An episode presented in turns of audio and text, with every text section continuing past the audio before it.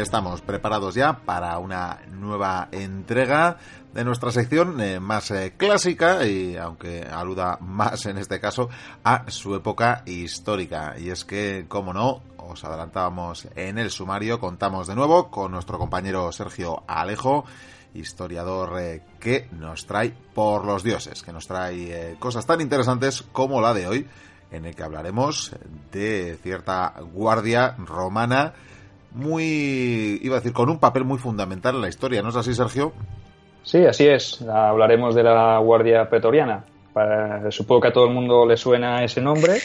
Y como bien has dicho, el tema del papel que jugaron en el devenir de la, de la época imperial, porque se fundó o se creó en el, a finales o en los últimos tiempos de, la República. ¿no?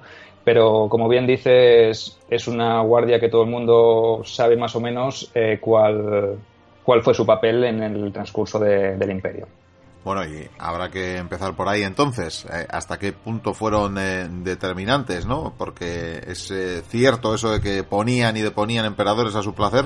Bueno, eso dicen las fuentes, lo que pasa que tampoco pienso yo que fuese tan exagerado, porque realmente no dejaba de ser una guardia de corps o una guardia personal del, emperador en este caso, y evidentemente mm, sí que jugarían algún papel fundamental en determinados momentos, pero yo no creo que tuviesen un papel tan, tan, tan importante como para deponer tantos emperadores a diestro y siniestro. Eh, estaban cerca del emperador, tenían poder, eh, pero no debemos olvidar que no todos los emperadores fueron tan malos como para tenerlos que deponer o tenerlos que, asesinar, ¿no? En este caso sí que se sabe que en momentos puntuales eh, jugaron un papel importante, pero que eh, tampoco fue tan tan tan, bestia como se como se dice. Bueno, me imagino que luego nos irás trayendo momentos determinantes precisamente de la historia de la Guardia Pretoriana, pero vayamos al principio porque ¿Qué significa lo de, pretor? Claro, la guardia pretoriana, eh, etimológicamente, pretoriano quiere decir guardia del, praetorium. ¿Y qué era el praetorium? Pues el praetorium no era otra cosa que la tienda del general de la legión. En este caso podía ser el legado de la legión. En un campamento militar, en un castrum romano, eh, se sabía que en el centro se levantaba la tienda del comandante. Mm, y los encargados de su custodia pues era una guardia personal o unos legionarios elegidos por algunas características eh, físicas, combativas, habilidades, etcétera, o incluso por temas de confianza. Entonces, el praetorium, tienda del legado, la guardia que vigila la tienda del legado, la guardia pretoriana. Bien, bien, y con esto ya tenemos la etimología solventada, pero me imagino que en algún momento se crean dentro de la historia de, imagino ya, eh, el imperio Sí, sí, sí, como hemos comentado al inicio de, la sección, son de época imperial, básicamente. ¿no? Eh, es Augusto quien en el año 13 a.C., eh, por varios motivos, eh, que pasaré a enumerar a continuación, decide crear una guardia personal, ¿no? una guardia de confianza. Eh, básicamente para protegerse a él mismo y a su familia, sobre todo después de la, de la época convulsa que le ha tocado vivir, ¿no? tan larga en la cual ha tenido que combatir contra tantos rivales, pues rodearse de una guardia cercana que sea de confianza y pueda velar por su, por su integridad. Eh, también porque mm, se sabe que por tradición los comandantes o los grandes eh, magistrados los grandes personajes de la, de la República tardía romana ya se, ya se rodearon de guardias mm, personales eh, con este cometido. Y sobre todo por lo que me decía antes, ¿no? la, situación compleja que se vive en el momento, que pese a ser Augusto el primer hombre de Roma, ser emperador o tener el poder absoluto, pues nunca puedes estar a salvo de de las conjuras, como ya recordarás que pasan en, en, en, mi, en mi, novela, ¿no? que, que sobre todo sobre, sobre este tema, sobre las conjuras y sobre el emperador Augusto, que en ese momento no era emperador, sino que era cónsul y primer hombre de Roma. ¿no? Efectivamente, además nunca se sabe si uno va a dar un paseo al Senado ¿no? y, y, de repente pues empieza a cuchillarle todo el que pase por ahí. Supongo que quedaría grabado en la retina lo que le pasó a su, a su tío Julio César, ¿no? Entonces esto quiere, quieras que no, pues es un detonante para, para crear o un motivo más que suficiente como para crear ese tipo de guardia que te, proteja. Se sabe ya, volviendo a este tema, que antes de Augusto ya existían este tipo de guardias personales, no con el nombre de, de pretorianos o no como institución de guardia pretoriana, pero sí que existían eh, guardias eh, personales de los comandantes, de los generales o de personajes importantes, ¿no? cónsules, etcétera. Eh, la más la más eh, antigua que tenemos documentada sería la de Escipión Emiliano, eh, que fue el nieto de, del africano, de Publio Cornelio Escipión, y esta se creó en torno al año 146 a.C., durante las guerras de, Numancia, durante la serie de Numancia que, tuvo lugar en estas fechas. Entonces, este cónsul en ese momento eh, decidió formar una unidad de legionarios fieles, de unos 500, se dice, que la guardia estaba formada por unos 500 eh, legionarios mm, propensos a su figura y que incluso se dice que podían ser mm, amigos personales del, propio general. Te hacer un par de apuntes, ¿no? 500 eh, amigos personales del general, a día de hoy casi casi que ni en Facebook, ¿no? y luego esto de 500 es un número abultado. Eh, esto en la Edad Media ya era un ejemplo. son demasiados, ¿no? No hace falta Claro, no hace falta, no hace falta tener tantos amigos. Pienso que en esos momentos no era tan fácil llegar a tanta gente, o, pero en, todo caso lo que sí que es verdad es que a lo mejor eran una cohorte o de esto que fuera de confianza, ¿no? En la cual él hubiese servido como oficial eh, años atrás. Entonces, lo que es lógico que esa, ese quizás si él hubiese sido tribuno de una cohorte o hubiese tenido un amigo que fuese centurión que llevase una, una un primus pilus que llevase una primera cohorte de, de, una legión, pues a lo mejor eh, sí que podría ser que ese fuera el origen, ¿no? No que todos le fueran amigos personales, pero que sí que los mandos que dirigían esta unidad quizás sí que fuesen amigos personales del propio Escipión Emiliano, ¿no? Y en todo caso me imagino que incluso aunque no fuera cierta la cifra, mejor si la gente piensa que tienes 500 guardias y no 100. Eso es. Eso es, eso es. Te echa más atrás, te, lo hace, te hace pensarte las cosas dos veces. Efectivamente. Entonces, otros personajes de la República tardía, como hemos dicho, que también tuvieron este tipo de guardias de corps, pues por ejemplo el propio Pompeyo, también tenía una guardia personal, eh, Julio César, que se dice las fuentes, o él mismo nos habla que tenía una, una guardia personal formada por, por íberos, por indígenas de la península ibérica, o sea que no es una cosa poco común, o incluso Marco Antonio. Marco Antonio también tuvo una guardia personal. Es decir, que fue más que nada para que veamos que lo que fue una tradición así un poquito no escrita o no reglada, es, fue lo que hizo que, Augusto acabase optando por institucionalizar este tipo de, guardia personal, darle una sede, darle unos escudos, darle unos, unos emblemas y formar lo que pasaría a denominarse o pasaría a ser uno de los cuerpos de élite de del imperio. ¿no? Y se crea además una gran peculiaridad porque se supone que uno de los fundamentos eh, de Roma era que, que no había unidades armadas, que no había ejército en la ciudad.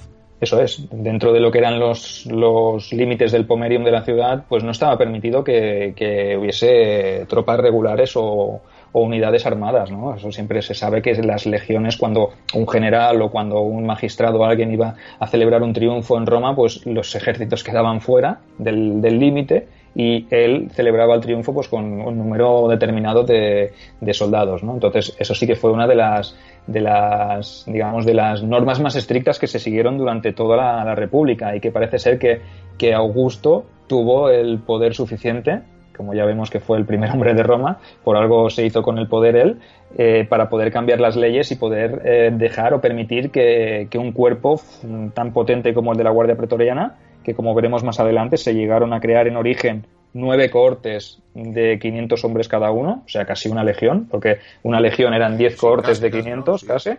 Entonces, tuvo el poder suficiente como para poder cambiar la legislación y permitir que se establecieran, eh, pues eso, casi 5.000 hombres en, en, el interior de la ciudad de Roma para, para velar por la seguridad. Aunque ya ahora hablaremos un poquito más adelante y veremos que de esas nueve cohortes, eh, solo tres estaban en el interior de la ciudad, acuarteladas. El resto estaban por las zonas limítrofes de la ciudad, digamos por la campiña que, rodeaba la, la, ciudad de Roma. ¿no? Eso también, mm, en cierto modo, lo encuentro que es un movimiento estratégico importante por parte de, Augusto, que decidió pues dejar solo tres y el resto descentralizarlas. O sea, eso también te permite que por lo menos ese núcleo de 5.000 hombres no adquieran un poder tan ilimitado como para poder hacer cosas por encima de, lo que marca o de lo que establecía el, propio emperador. ¿no? Es una jugada estratégica que, como veremos, con el tiempo irá cambiando.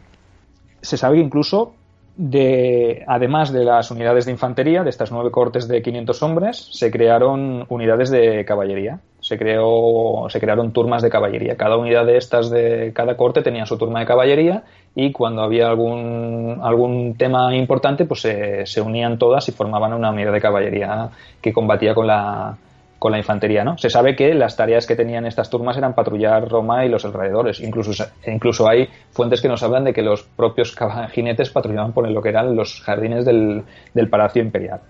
Pero bueno, esto es un detalle eh, a no tener en cuenta porque realmente en Roma nunca tuvieron que alzarse en armas y nunca tuvieron que combatir en la propia Roma, sino que sí que se sabe, como hablaremos más adelante, que algunos emperadores sí que los usaron como cuerpo de élite, porque no debemos perder de vista el, el elemento este de que no eran solo guardia personal, sino que eran también eh, un cuerpo de élite dispuesto o preparado para combatir en, en, campañas eh, en el Limes, ¿no? ¿no? ¿no? solo tenían esta función. Sí, no olvidemos que además con el tiempo muchos emperadores se irían alejando también de la propia urbe, ¿verdad? De, la propia Roma, con lo que ya cambiarían eh, sus funciones. Lo que te iba a preguntar era que nos explicas que asumían ya ciertas labores de vigilancia, de patrulla. No sé si había algún paralelismo con lo que puedan ser policías más modernas. Sí, sí, sí. De hecho, si somos meticulosos o siempre salvando las distancias, ¿no? Podríamos decir que incluso se crearon tres cortes más de, de estas nueve, se subieron hasta doce y se les se pasaron a convertir en lo que le llamamos vigiles o, o vigiles, ¿no? que serían unas cortes de, de, índole urbana que hacían estas funciones policiales e incluso de bomberos de la ciudad de Roma que estos también podríamos dedicarles otra sección eh, a ellos eh, eh, individualmente, porque también se sabe, hay documentación sobre, sobre y abundante sobre estas tareas que realizaban estas cortes de, de vigiles, ¿no? pero sí, la similitud más cercana podría ser que sería, diríamos que sería la primera policía urbana que se encuentra recogida en, en las fuentes, ¿no? En las fuentes escritas. Bueno, y hemos visto la creación bajo ese primer ciudadano de Roma, bajo Augusto. ¿Y qué pasa ya cuando siguen sucediéndose los, los emperadores? Bueno, se sabe que, por ejemplo, en tiempos de Claudio, eh, que todos sabemos cómo, cómo, acabó Calígula, ¿no? su predecesor, quien fue el responsable de que Calígula fuese asesinado. Realmente también tenemos que decir que fue una, quizá por aclamación popular, digamos que se lo, se lo ganó un poco a pulso el bueno de Calígula bueno llamarlo entre comillas, ¿no? porque de bueno tenía más bien poco. Pero realmente la Guardia Pretoriana aquí fue, sí que jugó un papel, un papel importante, ¿no? porque fue la, encargada de deponer al, o de asesinar en este caso a, Calígula y poner en su lugar a Claudio, que este, como veremos, a lo largo de su reinado, pues tuvo que, que saldar cuentas con ellos, ¿no? porque tenía una deuda. Realmente no le mataron, sino que le entronizaron. Entonces se sabe que incluso mm, subió el número de, cohortes. De cortes pretorianas y supongo que les daría alguna paga extra por, por permitirle eh, haberse hecho con el poder, pese a que él no lo pidiese, pero también es un, un, aliciente. ¿no? También se sabe que, que en el año 69, el año 69 después de Cristo, el famoso año de los cuatro emperadores, en las que eh, estaban Otón, Galba, Vitelio y al final Vespasiano eh, se hizo con el, con el poder, se sabe que las, las cortes subieron hasta 16. ¿Por qué? Porque cada, cada emperador o cada pseudo emperador que se autoproclamaba o que sus legiones proclamaban, pues se rodeaba de una guardia pretoriana para él. Entonces llegó un punto en que se, A su vez no se atrevía a, eliminar ninguna de las existentes. Claro, claro, claro. Entonces se sumaron, la, a lo mejor las nueve se sumaron estas siete que se crearon y que cada emperador o cada eh, aspirante al trono pues se, creó para sí mismo. Lo único que se sabe, eso sí, que cuando subió Vespasiano al trono se redujo de nuevo la, el número a, a, los nueve iniciales que de, de época de Augusto. ¿no? Bueno. Estos son detalles que, que se tendrían que estudiar eh, momento por momento. ¿no? Te quería preguntar, creo que anteriormente ya en época de Tiberio, puede ser, eh, se trasladarían los cuarteles generales de, de, la Guardia Pretoriana. Eso es, parece ser que eh, por, por, influencia de un personaje también bastante oscuro que movía bastantes hilos, el, el prefecto del pretorio de, de, ese, de, esa época, bajo el reinado de Tiberio, un tal Lucio Helio Sejano, también que tiene tiene, tuvo su momento de, gloria, eh, influyó bastante en que en vez de estar los, cuarteles en el centro de Roma o, so, o supeditados al, a estar en la, en la, zona del Palacio Imperial, pues que se les concediese una, digamos, un, un, punto para ellos, un enclave totalmente independiente del, del, palacio. ¿no? Entonces fue cuando en el 23 después de Cristo, de Cristo se construyó la castra praetoria o los nuevos cuarteles generales de la, de la Guardia Pretoriana que estaban en las afueras de la, de la ciudad. Y como decíamos, pues eso les concedió eh, una mayor independencia, eh, menos control por parte del emperador y del Estado en, general. ¿no? Esto sí que les dio, mm, les permitió hacer más tramas, por decirlo de alguna manera así sutil. Ah, empieza a haber ya un poquito gente ¿no? con intereses eh, más allá de defender al emperador y su familia. Claro, realmente todo el tiempo que, quizá como hablabas tú antes del tema de los viajes, de los emperadores que empiezan a moverse un poquito más de Roma y se van a las limes, o, Adriano que viajó mucho, por ejemplo, por todos los límites del imperio, por todas las fronteras del imperio y territorios, pues en, ese caso sí que las, legiones, perdón, las cortes pretorianas pues acompañaban al, emperador, ¿no? Pero eh, se sabe que hubo emperadores que apenas abandonaron Roma.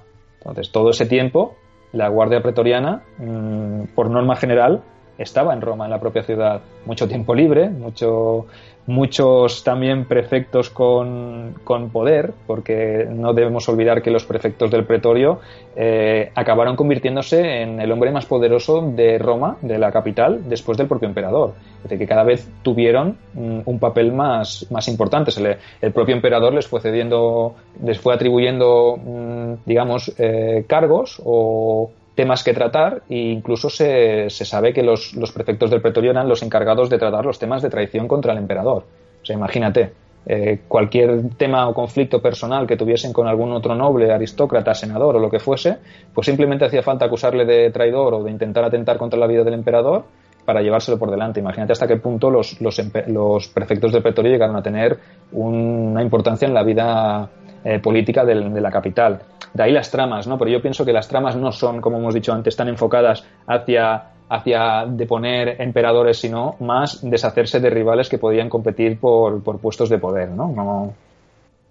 También sabemos que, que, los sobornos también estaban a la orden del día. Entonces, una guardia pretoriana, la guardia mejor pagada, porque también hablaremos después de cuáles eran las, características que les diferenciaban respecto al resto de tropas, no es de extrañar que también le, pusieran, le pudieran poner precio al, propio, al propio trono, pero esto en momentos puntuales, eso quiero remarcarlo, ¿eh? no, no, es que fuese eh, que cada emperador, cuando fallecía un emperador o cuando el emperador no lo hacía bien, la guardia pretoriana se pusiese de acuerdo, le eh, pactasen con gente para ofrecer un precio por el trono, no, son momentos puntuales, como vemos el, el tema de la caída de, de, cuando, cuando cómodo, ¿no? que es otro de los aspectos mm, o de los momentos claves de, de la Guardia Pretoriana cuando muere cómodo en el, o cuando es asesinado cómodo, porque también participa en la conjura, aunque lo mate un gladiador, o se dice que le mate un, gladiador, se sabe que la conjura. Pero bueno, lo Correcto se sabe que la conjura fue orquestada por, por, por, la, por la Guardia Pretoriana, el prefecto del Pretorio. ¿no? Entonces se sabe que cuando él falleció en el 193, eh, o 190, no sé, no recuerdo ahora si 190 o 193,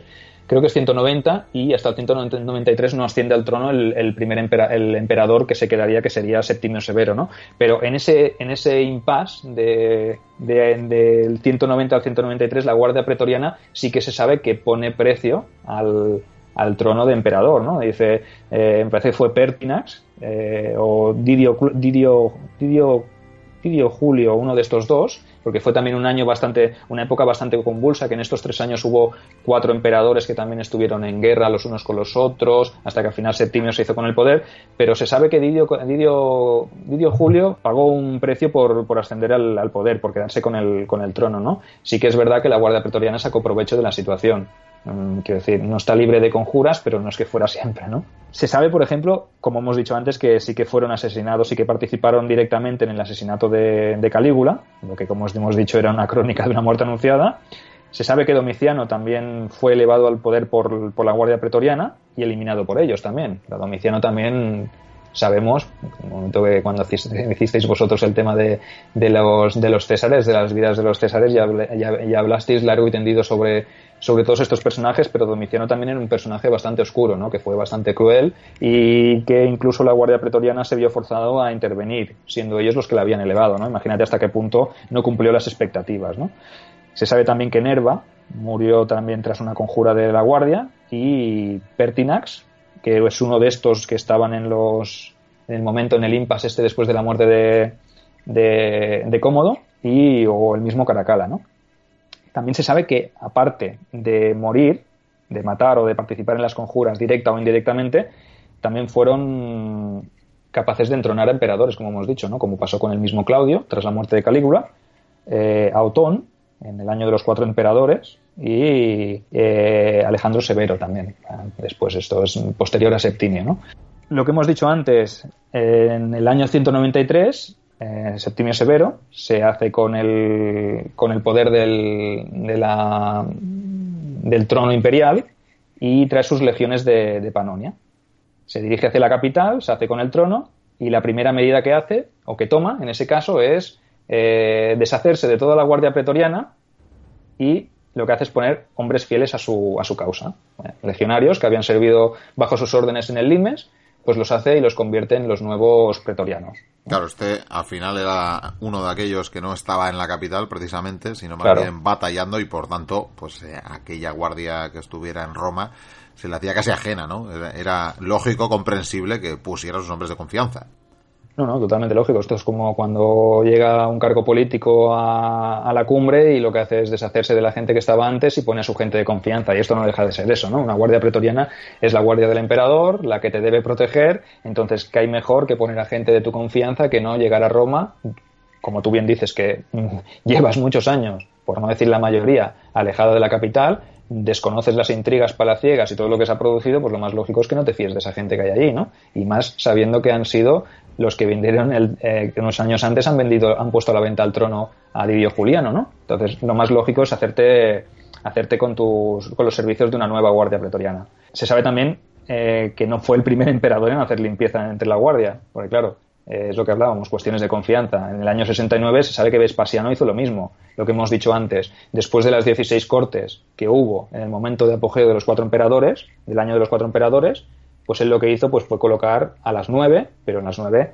basadas en gente de confianza. Obviamente no iba a poner gente que había combatido, que había elevado al trono al emperador Otón o que había apoyado a Otón, a Vitelio o a Galba. Eh, lo que no podía permitir es dejarlos allí como parte de su guardia pretoriana. Entonces lo que hizo fue hacer una limpieza también de, del, del, del, cuerpo de élite, incluso puso a su hijo Tito, a que sería el futuro emperador Tito, como prefecto de la guardia, ¿no? Para que veas más o menos las, las tesituras y los tejemanejes que había también a nivel interno, ¿no?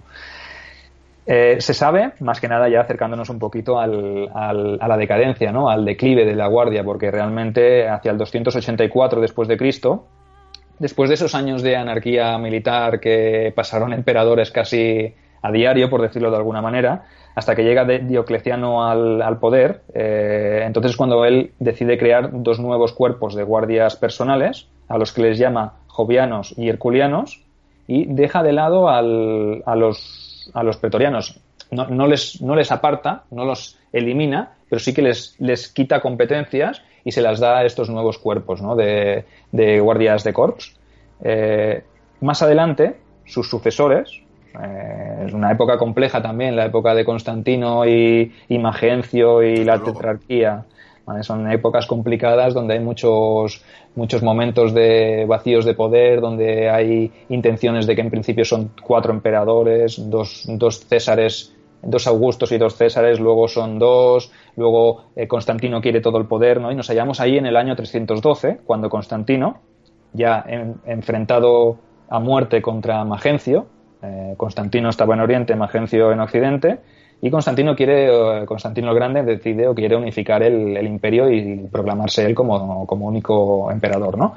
Y eh, en la batalla, famosa batalla del Puente Milvio, una de las batallas más decisivas de, la historia, en las que se habla incluso que fue la batalla del cristianismo contra el paganismo, porque recordemos que, que, Constantino era un poquito, pese a no ser cristiano de nacimiento, sí que había adoptado las, las, las creencias del cristianismo, aunque se sabe que hasta, hasta que fue, hasta su lecho de muerte no fue, no fue bautizado, ¿no? No, no sé.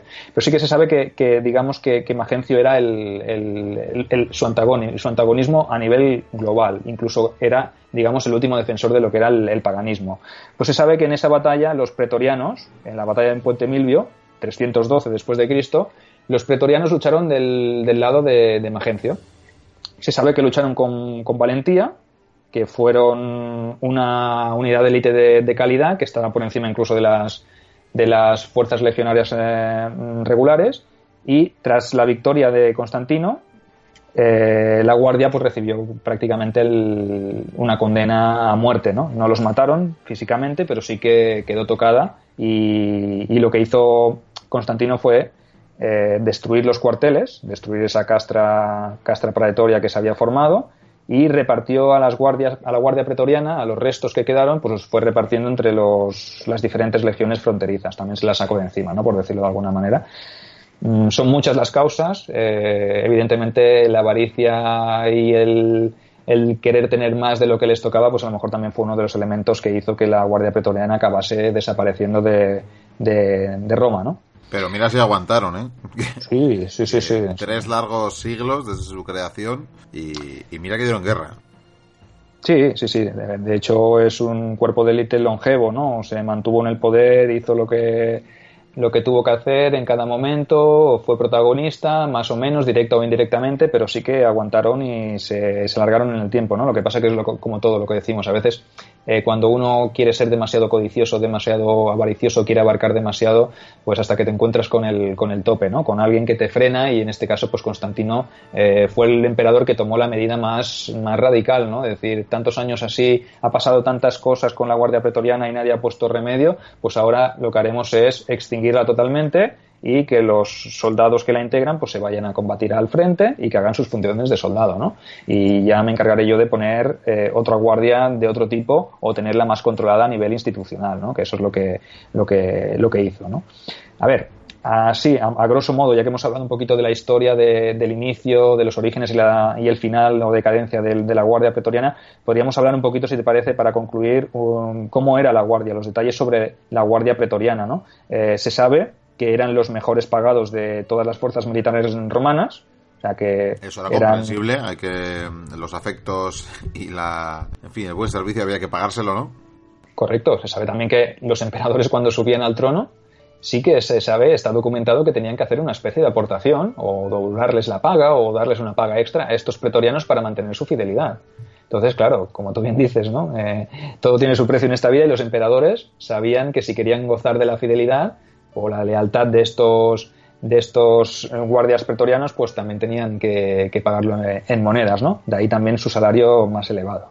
Era costumbre mm, la donación esta y si no lo hacía, pues evidentemente pues te exponías como emperador a que pasase algo, aunque tampoco hay que ser tan drástico y a ver lo que le pasase a Calígula o, a Cómodo o a, o a, o a este al, al que hemos dicho antes a Domiciano, eh, debemos saber que estos tres emperadores precisamente no es que fuesen muy populares tampoco entre el resto de, ciudadanos romanos y de senadores, ¿no? Estamos hablando de tres, tres aspectos o tres personajes funestos de la historia del Imperio Romano que fueron eliminados, pues porque si no lo hubiese hecho la Guardia Pretoriana lo hubiese hecho otro en su lugar, ¿no? Porque los gobiernos fueron bastante, bastante tiránicos y lo acabaron pagando con, con su vida, ¿no? También es verdad que los, los pretorianos, la Guardia Pretoriana, otra de sus ventajas respecto al resto de legionarios o de soldados es que, como norma general, solían vivir en Roma, lejos del, Limes, ¿no? Y eso ya era una garantía de tranquilidad o de no tener que exponerte a una vida dura, eh, llena de peligros, como con la que vivían los, los, soldados que estaban acantonados en las zonas de guerra, ¿no? Eh, por ello, no por ello tenemos que pensar que los, que los pretorianos eran hombres de vida relajada. Pensamos que están en Roma, que no tienen que combatir. Entonces, eso nos podría hacer pensar que no, no se entrenan asiduamente, pero al contrario. Debemos destacar aquí que los pretorianos eran un cuerpo de élite y, como tales, pues entrenaban a diario y tenían una condición física extraordinaria. Por eso eh, se sabe incluso que Mm, legionarios, perdón, eh, pretorianos que se habían acabado, que habían finalizado su periodo de servicio, se sabe que luego eran enrolados o reenganchados en, las legiones romanas eh, como evocatis, como veteranos, y pasaban a hacer tareas de, maestros o de instructores de los legionarios regulares. O sea, que tenían un caché, por, por así decirlo. No es que fueran unos no es que tuvieran todos panza y no les, y no, les cabiese luego la, lórica ni nada, sino que se entrenaban a diario, que eran fuerzas de élite, ¿no? no, no, eran policías de Donut. No, no, no, no eran de estos, no eran de estos. Eran gente que, que tenía que, cumplir unas obligaciones. Aparte de, sus tareas, se sabe que también en cualquier momento podían ser movilizados para ir al frente, como hemos dicho antes, ¿no? Cualquier emperador en uno de sus viajes, una de sus campañas, pues se llevaba a las fuerzas pretorianas a las cortes que fueran necesarias, obviamente sin dejar la capital sin, sin, sin, ninguna de ellas, pero sí que se sabe que, habían combatido en el Limes, es decir, que como fuerza de choque y en primera línea. O sea, que eso se sabe, está documentado que, que los emperadores utilizaron la Guardia Pretoriana en, en contiendas y en conflictos importantes, ¿no? Otra de las ventajas que, aparte de la económica, de la de estar aquí en Roma tan, tan, tan tranquilamente, pues es el, el, tema de los años de servicio. Claro, tenemos que tener en cuenta que, que, era diferente el número de años que prestaba servicio un pretoriano del que prestaba servicio un legionario. Eh, me parece que eran 12 años cuando, cuando los legionarios servían 16 y cuando se incrementó eh, hasta 20 años, los pretorianos pasaron a hacer 16. O sea que estamos viendo que la vida era más, más, más breve, la vida útil militar, pero bueno, como hemos dicho antes, siempre se podían reenganchar, es decir, que como veteranos. Entonces ya pagando, cobrando más, eh, sirviendo menos años ya te compensa más que la vida de un legionario común, ¿no? Y en Roma, además, claro. Y en Roma, claro, que no tenías que irte muy lejos, ¿no? Y eso pues sí que permitía que los que los pretorianos pues viviesen o tuviesen unas condiciones de vida mucho mucho mejores. A ver, el reclutamiento, hacer una pincelada sobre el reclutamiento. Se sabe que era el mismo prefecto del pretorio el que lo hacía. Y se sabe que los requisitos para entrar en la Guardia Pretoriana eran los mismos que para ingresar en la Legión. Eh, en teoría, eh, se, se, dice que los primeros años, los primeros años de la Guardia Pretoriana, se procuraba que el grueso de los componentes fueran de origen itálico. La minoría eran provinciales. Con el paso de los años, obviamente, pues los territorios de Roma se van incrementando, eh, hay más provinciales, hay más eh, legionarios provenientes de provincias y se pasaría a engrosar el cuerpo de, de los pretorianos con con gente procedente de, provincias. ¿Qué pasó? Hasta entonces, hasta el siglo, hasta época de Septimio Severo, eh, el 193, 194, eh, finales del siglo II después de Cristo, sabíamos que los legionarios que, o los, digamos que los, los componentes de la Guardia Pretoriana se podían enrolar directamente desde la vida civil. ¿Vale? O sea, era un proceso de reclutamiento similar al de, al de las legiones, lo único que se podía reclutar directamente en Roma. Septimio, ¿qué hizo? Pues dijo, no, esto tiene que cambiar. ¿Por qué? Porque ser pretoriano debe ser una recompensa. ¿Una recompensa para quién? Pues para todos esos legionarios que han destacado en, las campañas en las fronteras o en las provincias más lejanas.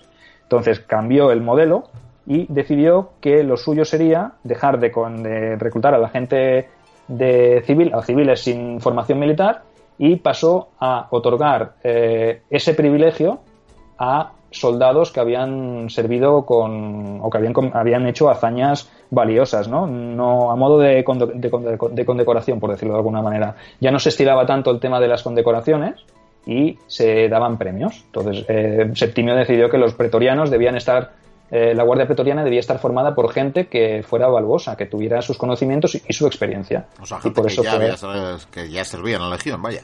Correcto, correcto. En vez de ser un cuerpo reclutado en Roma y alrededores, pues que fueran los propios legionarios veteranos o con, decoraciones los que hubiesen, los que pasasen a formar parte de, ese, de ese, cuerpo de élite. Llamado de élite, ¿por qué? Pues porque eran gente con experiencia, ¿no? no gente profesional que había combatido, que había saboreado los, los, las mieles del combate, que había sangrado, que había luchado por Roma, entonces a modo de recompensa, ¿no? Porque eh, ya hablaremos más adelante sobre un tema de condecoraciones que tenemos pendiente, por cierto, Miquel, que cuando hablamos de la disciplina en las legiones, mm. ya dijimos que, os dije yo, me aventuré y, y entonces ya, para tu información, ya estoy preparando algo sobre el tema de las condecoraciones romanas, eh, bueno, las condecoraciones en el ejército romano, en la legión, y esto pues venía a ser una recompensa para, para los veteranos, ¿no? Yo creo que con esto está prácticamente todo dicho, ¿no? Eh, no sé si quiere me he dejado algo, quizá luego los mochuelos cuando los mochuelos cuando quieran documentarse vean artículos muy interesantes o puntos donde haya flaqueado algún algún tema, pero también les invito como siempre desde aquí a, a consultar tanto mi web, que también tengo un artículo sobre una entrada sobre la Guardia Pretoriana, o incluso por internet hay un montón de gente que ha hecho artículos sobre la Guardia Pretoriana o libros mismos sobre el devenir de la Guardia Pretoriana, ¿no? Entonces, desde aquí, invitados como siempre a documentaros, porque esto no es más que un resumen o una introducción para que, para llamaros la atención, ¿no? me sirve esto para recordar ciertamente que en tu página web pueden encontrar en muchas ocasiones eh, por escrito artículos eh, sobre los temas que abordamos en esta sección, así que ya sabéis, visitar eh, www.sergioalejogomez.com eh, y ahí en la zona del blog y demás, aparte de encontrar en la web pues, información sobre las novelas de Sergio, pues también tenéis estas, eh, estos eh, testimonios, estos relatos, estas eh, curiosidades sobre el mundo romano y griego también.